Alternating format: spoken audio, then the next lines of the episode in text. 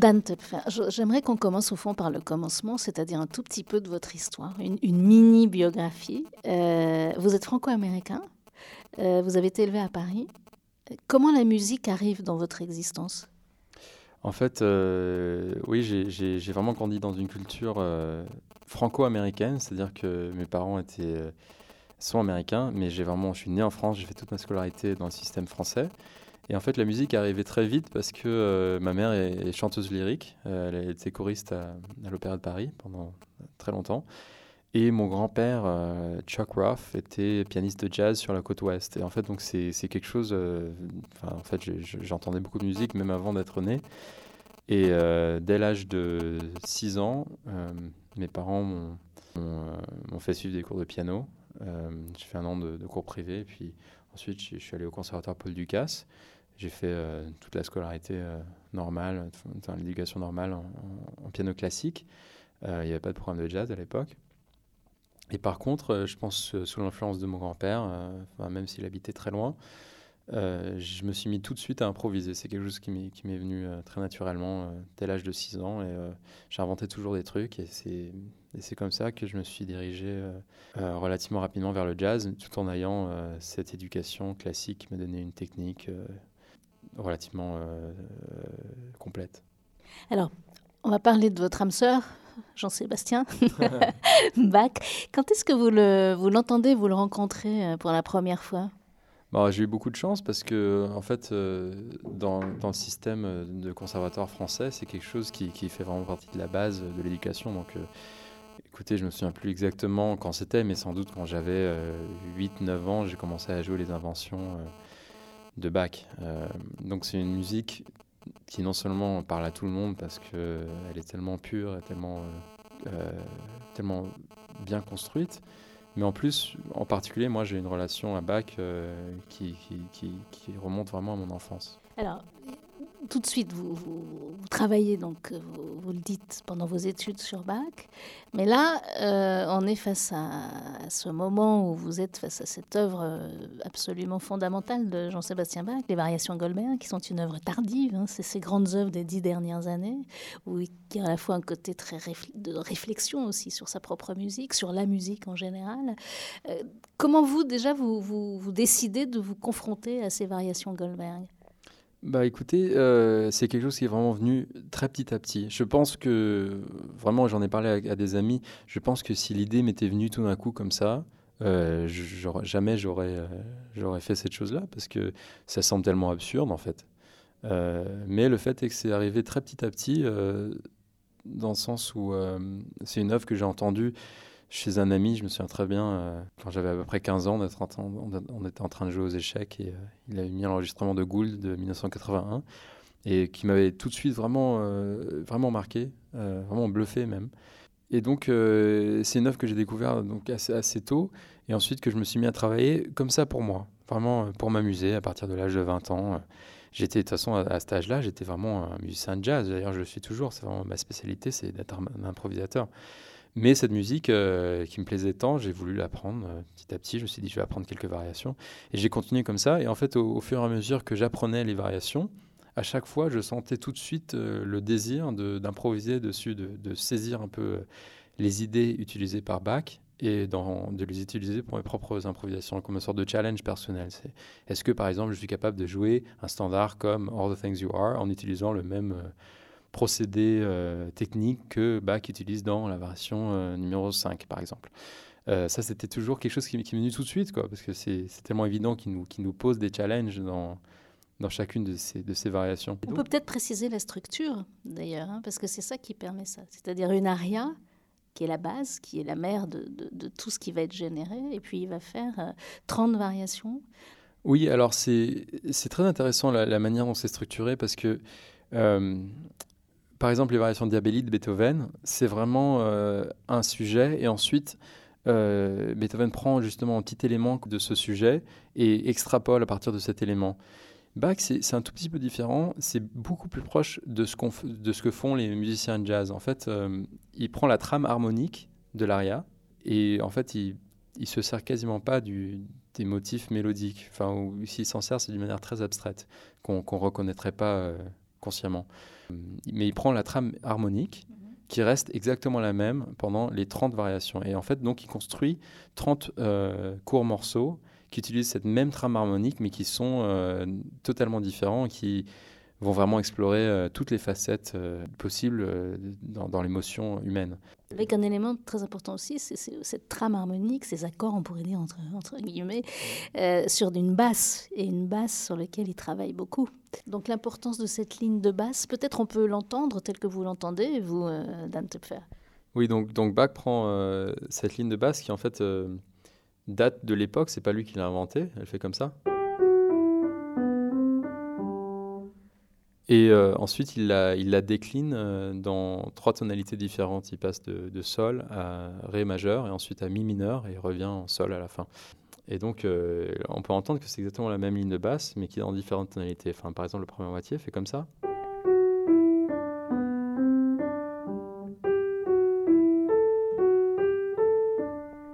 On a entendu grosso modo la même chose euh, en sol, ensuite en, ré, ensuite il passe en, mi mineur, et revient en sol. Euh, et, donc, chaque variation utilise cette même trame harmonique qui est très semblable à ce qu'on fait dans le jazz souvent, ce qu'on fait dans le jazz, d'une manière traditionnelle en tout cas, c'est qu'on a un morceau, par exemple euh, All the Things You Are, dont je parlais tout à l'heure, qui fait comme ça.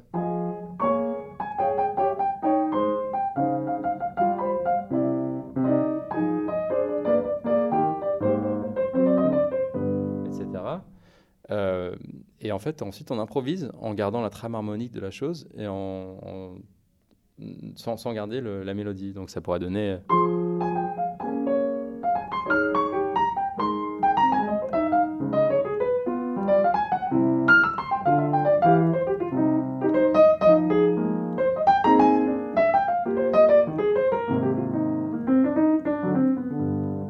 pareil, c'est exactement ce que fait Bach. Il, y a cet aria.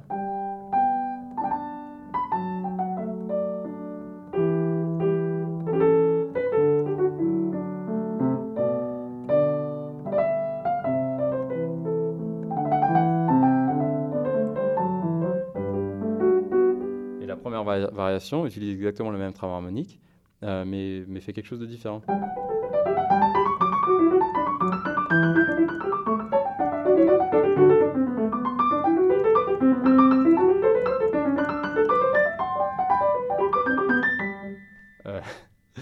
difficile de jouer ça avec les, jambes croisées. Mais euh, c'est euh, là, c'était de la, même manière que j'ai improvisé sur les, les, premières, euh, la première partie de All the Things You Are. Là, c'est Bach qui invente une nouvelle musique sur la première partie de l'harmonie de l'aria. Ça, pour moi, c'était vraiment une évidence de, de vouloir faire mes propres improvisations sur cette même harmonie, puisque c'est quelque chose que de toute manière je faisais tout le temps dans le jazz votre, euh, votre disque est en concert, où vous jouez en fait l'œuvre de Bach, et chaque fois, après chaque variation, vous, vous proposez votre propre improvisation. Mais alors cette œuvre de Bach, elle a une structure, on ne va pas là l'analyser en détail, mais elle a une structure chiffrée, on sait toute la, la, rhétorique et la symbolique des chiffres euh, chez Bach, euh, donc les canons, toutes les trois variations, quelque chose qui est très structuré. C'est en même temps une espèce de foisonnement incroyable, totalement organisé, de formes très différentes, de danse, beaucoup de danse, de gavotte, de gigue. Euh, et, alors, ce que je voudrais savoir, c'est à l'intérieur de cette, euh, de cette euh, œuvre génialement structurée, comment vous vous improvisez? Est-ce que vous tenez compte, par exemple, de cette notion de la danse? Parce que quand on vous voit jouer, votre corps entier est engagé, mais pas simplement engagé comme un, pianiste traditionnel. On a l'impression par moments, même parfois on a peur pour vous, parce qu'on se dit, il, est tellement en l'air qu'il va pas tomber, retomber sur, sur son siège, il y a quelque chose dans, votre corps qui est très là, qui bouge, donc qui danse mm. véritablement. Et je me demandais si vous teniez compte de ces éléments-là chez Bach. Deux choses. Euh, tout d'abord, euh, je suis vraiment très inconscient de mes mouvements corporels. C'est quelque chose sur, lequel je travaille. Euh, j'essaie de, minimiser ça parce que, en fait, en général, on joue mieux du piano quand on bouge moins. mais bon, c'est quelque chose qui, est un peu, qui est un peu plus fort que moi. Mais en même temps, je pense que l'élément dansant, l'élément rythmique chez Bach fait partie des choses en fait qui, qui, me touchent le plus. Et je pense que c'est certainement une, des raisons pour lesquelles ça, ça reste euh, une des musiques euh, classiques euh, les plus écoutées. Parce qu'en fait le rythme est une partie tellement fondamentale de la musique. Et en général dans la musique classique européenne c'est un élément qui est vraiment minimisé à partir de Bach. Et il faut, faut aller jusqu'à Stravinsky ou, ou, encore les minimalistes John Cage ou Steve Reich pour vraiment revenir à, une, à un amour du rythme qui danse qui, qui comme on dit en anglais, qui groove, euh, comme le Bach. Donc moi, c'est un élément absolument que, j'adore chez Bach, cet élément dansant. Et, euh, j'essaye absolument, enfin moi en tant que musicien de jazz, j'ai évidemment une, euh, une, grande révérence pour le rythme. Enfin, pour moi, c'est vraiment des éléments les plus, les plus sacrés de la musique. Et j'essaye absolument de, de rendre cet élément dans mes improvisations. Euh, quand je joue. Et j'essaie aussi de m'inspirer directement de, de l'atmosphère de chaque euh, variation. Il y en a une en particulier, par exemple euh, la variation numéro 7, qui fait comme ça.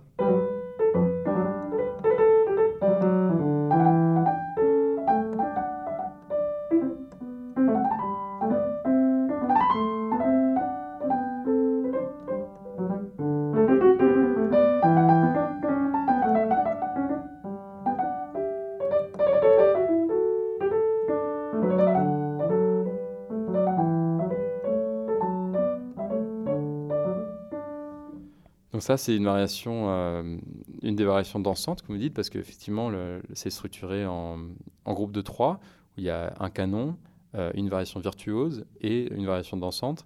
Et pour moi, cette variation évoque, euh, je ne sais pas pourquoi, mais j'ai cette image en tête de, de deux jeunes gens, qui, qui, se, qui, en fait sont très timides et qui, et qui dansent peut-être pour la première fois ensemble, peut-être dans, un, dans une, une fête ou quelque chose comme ça, peut-être qu'ils s'aiment bien, mais qui sont très timides, ils ont peur de, mal danser, des choses comme ça. Il y a quelque chose de très, de très euh, tendre là-dedans. D'ailleurs, là, je l'ai joué assez vite, mais, mais j'aime bien jouer beaucoup plus lent.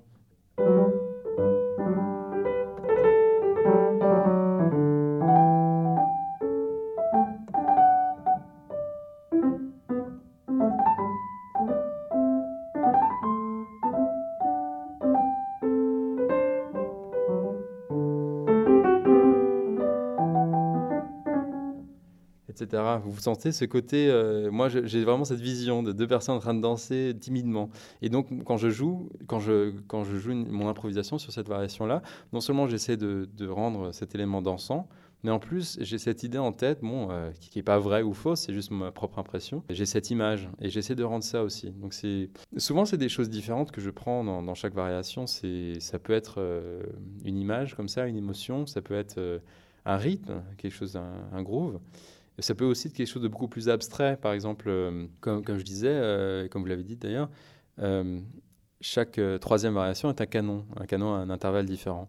Et c'est-à-dire que, que, chaque voix qui est jouée une fois va encore être répétée dans une autre voix à l'identique. Et dans le cas du canon à l'unisson, c'est vraiment identique, exactement au même endroit. Et dans le canon à la seconde, la voix est répétée à l'intervalle de la seconde. C'est-à-dire que, par exemple, s'il y a une voix qui dit ça, l'autre ferait euh, s'est déplacé d'une seconde, on appelle ça cet intervalle. Euh, et donc, en fait, euh, quand j'improvise sur ces variations, les canons, j'essaie de vraiment prendre en compte cette idée structurelle qu'il avait. souvent, j'improvise vraiment mes propres canons, où je répète les phrases à l'identique ou à un intervalle différent. Mais parfois aussi, je, lâche cette idée de canon et je prends vraiment l'idée de, de l'intervalle. Par exemple, il y a la variation numéro 9 que j'adore, qui fait comme ça.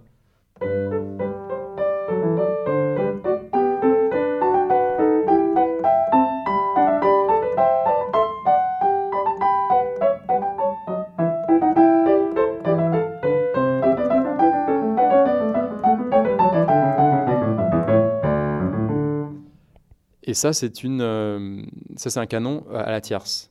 Et quand j'improvise là-dessus, parfois je, fais mon propre canon à la tierce, c'est-à-dire que je pourrais faire quelque chose comme. Euh,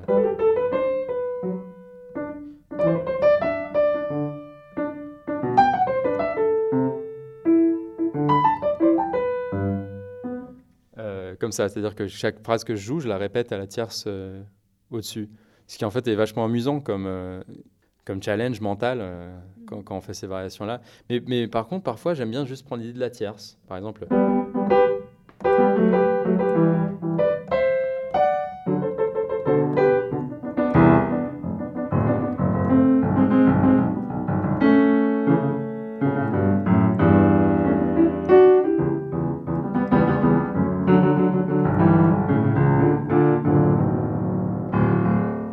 Donc là, c'est vraiment une improvisation qui, qui utilise que des tierces.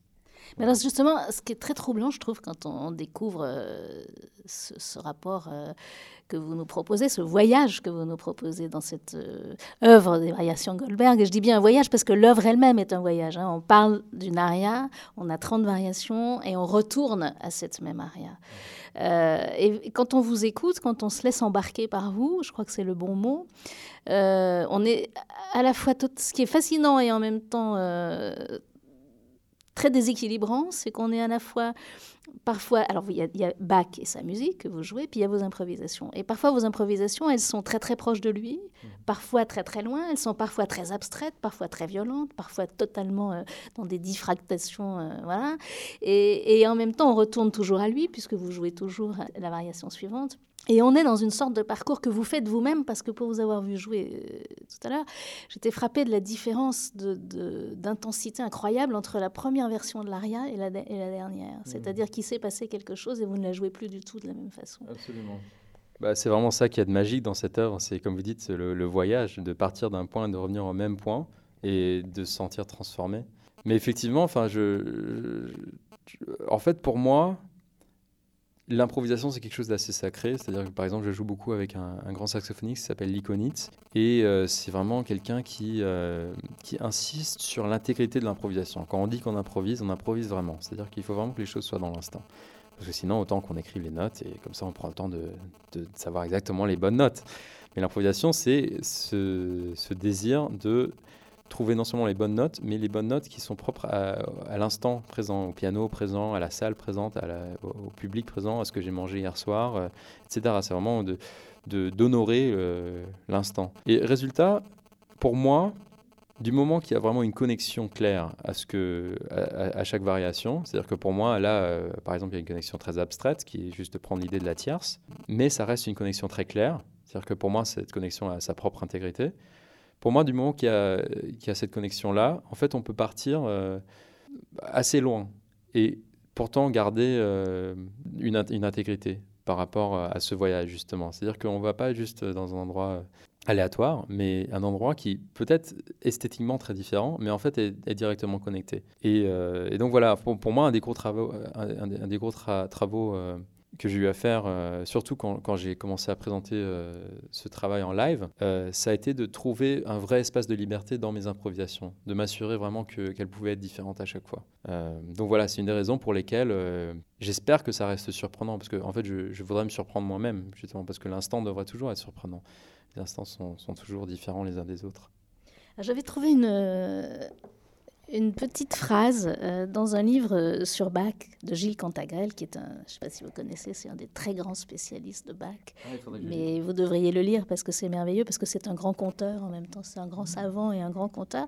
Et alors je trouvais, euh, en préparant un petit peu ce moment avec vous, une phrase de Leibniz euh, qui pourrait peut-être dire des choses sur l'improvisation, parce que mm, c'était à propos de la, façon dont il voyait l'univers créé par Dieu, et il disait donc que Dieu avait choisi celui des mondes possibles qui est le plus parfait, c'est-à-dire qui est en même temps le plus simple en hypothèse et le plus riche en phénomènes.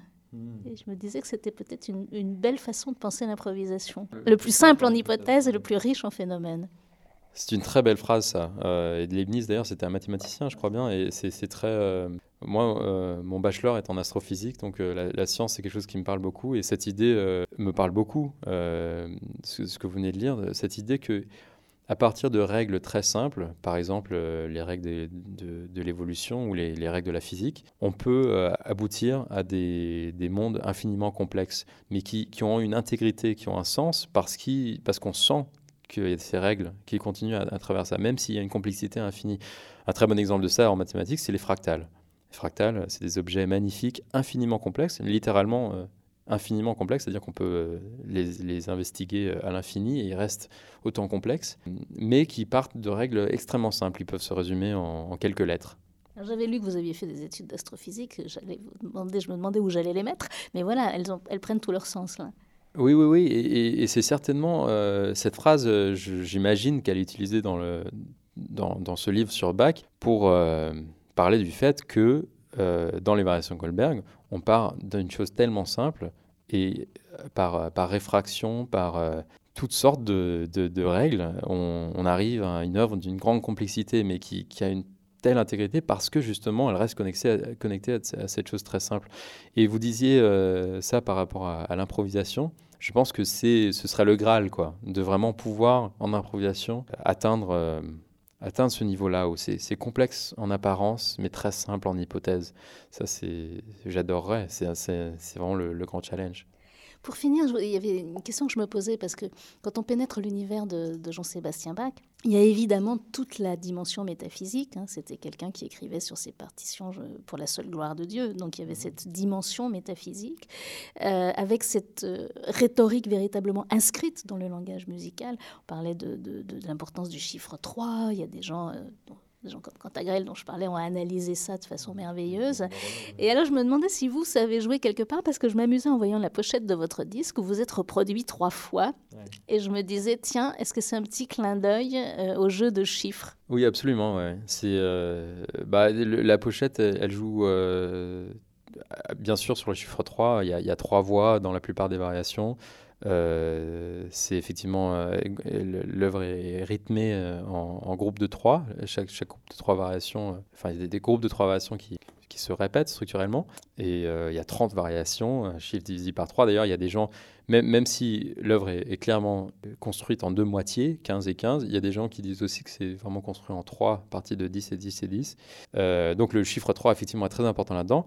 Mais il y a aussi cette idée de réfraction. Il y a, y a une idée que, que l'aria peut être réfracté en 30 manières différentes, c'est-à-dire de voir 30 facettes de l'aria. Il y a aussi cette idée que moi, en, termes, en tant que, personne, en tant que musicien, je peux euh, jouer du bac, c'est-à-dire me mettre euh, vraiment au service d'une musique écrite par quelqu'un d'autre, en essayant de la rendre personnelle, mais vraiment mon but est tout simplement de la jouer euh, aussi bien que possible, d'une manière aussi claire et, et intègre que possible. Et je peux aussi être beaucoup plus personnel euh, avec mes improvisations, c'est-à-dire que ce sont deux facettes de moi. Je reste, euh, je reste la même personne, mais ce sont deux facettes.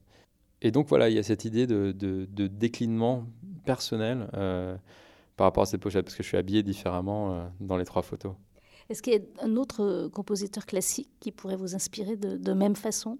Il y a eu des grands improvisateurs comme Chopin, comme Liszt, par exemple, qui pourraient, parce que euh, Bach improvisait beaucoup aussi, donc vous allez vers ce genre de compositeurs qui eux-mêmes ont été des improvisateurs. Absolument, mais d'ailleurs, je crois que la plupart de mes, mes compositeurs préférés étaient des grands, improvisateurs. Je pense que ça fait partie tout simplement de bien connaître la musique, de pouvoir euh, improviser. C'est normal. Mais oui, Chopin, euh, Chopin c'est quelqu'un qui avait une partition de Bach ouverte sur son bureau ou, sur ou, sur son, piano à chaque fois qu'il composait. Euh, qui commençait toutes ses journées avec en jouant du bac. Ouais, exactement. Donc euh, moi, je sens beaucoup ça chez Chopin. Je, vous avoue que, que, je suis moins attiré par l'esthétique du romantisme que je le suis par euh, l'esthétique un peu plus sobre du, du, du, baroque qui passe dans le, dans le début du classique, ou l'esthétique du XXe siècle qui me parle aussi beaucoup. Bartok, par exemple, c'est vraiment un de mes grands préférés. Mais en même temps, je, je ne peux que, que, respecter et adorer le, génie de quelqu'un comme Chopin ou Brahms ou Schubert. Euh, ces gens qui ont créé des œuvres incroyables. Si vous me jouiez l'aria maintenant, ça donnerait quoi alors Vous improvisez dessus? Alors, euh, sur le disque, en fait, ce que j'ai fait, c'est que j'ai joué la première moitié de l'aria. En fait, l'aria qui ouvre euh, tout le disque. La première moitié, je, la joue euh, comme elle est écrite. Et la deuxième moitié, je continue de jouer la mélodie comme elle est écrite, mais j'improvise un arrangement. Et ensuite, dans l'aria dans qui finit le tout, je fais le contraire. La première moitié, j'improvise un arrangement. La deuxième moitié, je, je la joue comme elle est écrite. En fait, petit à petit, en concert, j'ai préféré la jouer comme elle est écrite parce qu'elle est, juste tellement, euh, tellement sacrée pour moi, tellement parfaite que c'est ce que je me suis euh, trouvé plus à faire. Mais évidemment, j'improvise sur l'aria dans le sens où, où, en fait euh, toutes les improvisations sont sur l'aria. Oui, mais en même temps, on aurait envie peut-être que vous la jouiez telle qu'elle est écrite. Et puis d'avoir aussi ce jeu sur. parce que quand vous. Dans le disque, quand vous commencez à partir un petit peu, mais c'est très léger, c'est très mmh. subtil, hein, c'est mmh. c'est une toute petite chose. Où, mmh. quand on a cette aria dans l'oreille, on se dit Ah, on est parti. Et c'est en même temps, je trouve, une, très belle chose aussi, parce que là, la conversation, elle est, elle est très très forte entre vous et lui. Mhm. Bah oui, vous avez peut-être raison. C'est quelque chose. Euh, pour moi, les, réponses sont pas du tout euh, données à ce projet, et euh, c'est vraiment quelque chose qui s'est qui s'est construit plusieurs fois. En fait, il s'est construit pendant que je faisais, bon, avant que je faisais l'album évidemment, parce que j'ai fait des concerts solo où je jouais 4-5 variations où j'improvisais pendant 20 minutes sur chacune, très librement. ensuite, il s'est construit quand je l'ai enregistré, parce que c'est là que j'ai vraiment fait le travail de de trouver des réponses aux 30 variations et de, et de, de, faire des improvisations très concises. Et ensuite, il s'est vraiment construit, euh, après que le disque sorte, qu'il ait du succès et que je me retrouve à devoir faire des concerts euh, de ce répertoire que j'aurais jamais imaginé euh, jouer en public avant. Et résultat, donc, ces réponses continuent d'évoluer et je, certainement, je, je prends votre, votre perspective en compte. Donc, vous voulez que je joue l'aria? Ça me plairait bien. Avec une, une, une, un arrangement improvisé alors? Oui. Je joue la première, première moitié euh, comme c'est écrit et la deuxième moitié improvisée? Ok, je vais essayer ça. Euh, je vais essayer ça.